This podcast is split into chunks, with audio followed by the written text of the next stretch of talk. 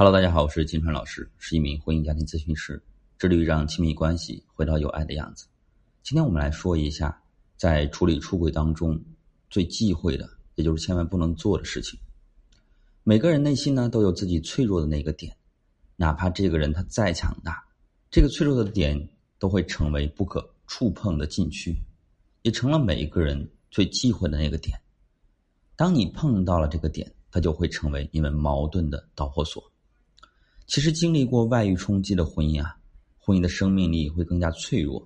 有些妻子呢，在挽回过程中小心翼翼的去维护这段快要破碎的婚姻，去挽回这个男人；有些妻子呢，觉得就算这样，我再怎么小心，但为什么呢？有些时候明明感觉这个男人这时候呢，有点向家庭靠拢了，但是下一秒不知道自己说了什么话，这个男人呢，马上就又回到小三那边去了。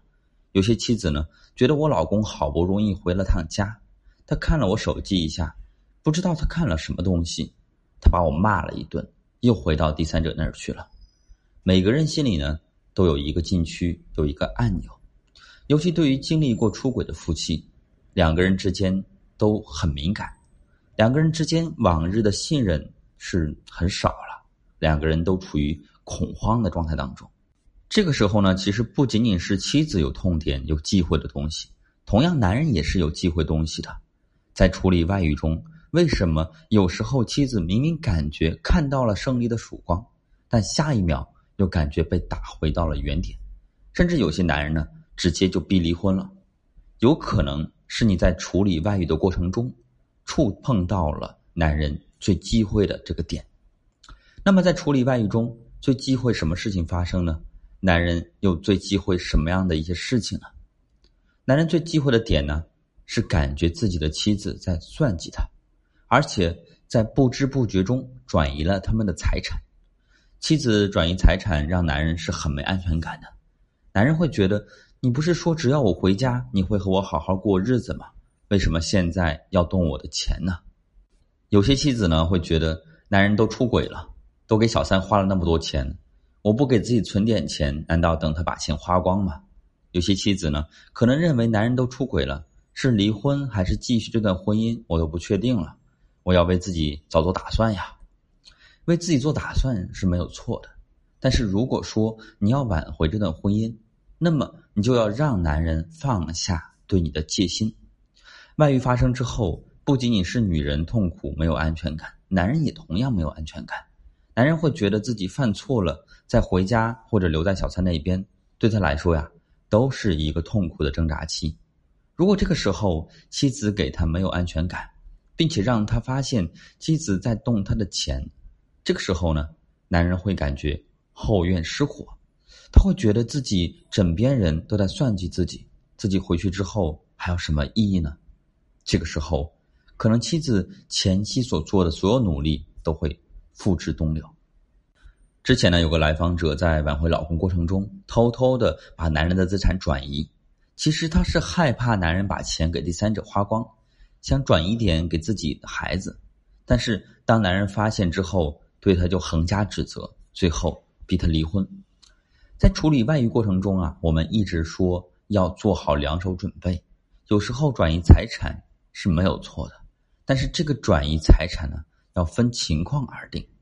假如你觉得，你不想挽回这个男人了，你们之间离婚的可能性很大。那么你在挽回过程中，有时候光明正大的为自己争取点利益，是可以理解的。但如果说你想挽回你老公，但也不想让自己家的钱让第三者这么挥霍，你可以动用自己的钱，但是用权的时候呢，要把握一定的技巧。比如，你可以向男人提出给自己的孩子买保险，给自己孩子投资。因为大部分男人虽然出轨，但是对自己的亲生孩子还是在意的，还是爱的。你也可以向男人提出自己想要什么，做什么投资，或者让他给你买一些可以抵押钱的物品，比如说首饰呀、车呀、房子之类的。因为有些妻子呢，在男人没有出轨之前呢，为了省钱，什么东西都不要；而有些男人在出轨之后，为了赎罪，对妻子出手呢，还是挺豪爽的。这样的方式。拿到了属于我们和孩子那部分钱，既不让男人觉得我们在算计他，又让自己成长，让孩子的未来有了保障，何乐而不为呢？有些人呢可能会说啊，男人都犯错了，受伤害的是女人，凭什么让我顾及她的感受？我怎么样舒服怎么来？再说了，我怕这怕那，那不是我没有底气吗？我很懦弱吗？我们不去踩男人机会的点，并不是我们怕，并不是我们懦弱，并不是我们没有底气。这就好像呢，我们明明知道前方有个地方呢。它是埋着炸弹的，我们越过埋炸弹的地方往前走，难道有错吗？难道就非要踩在炸弹上把自己炸得粉身碎骨不成吗？解决困难的方法呢，其实有很多种。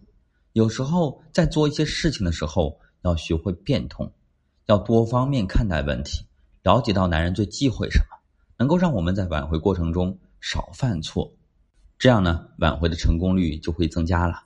我是金川老师。如果你在挽回过程当中遇到任何困惑，不知道怎么解决的话，发私信给我，我来帮你。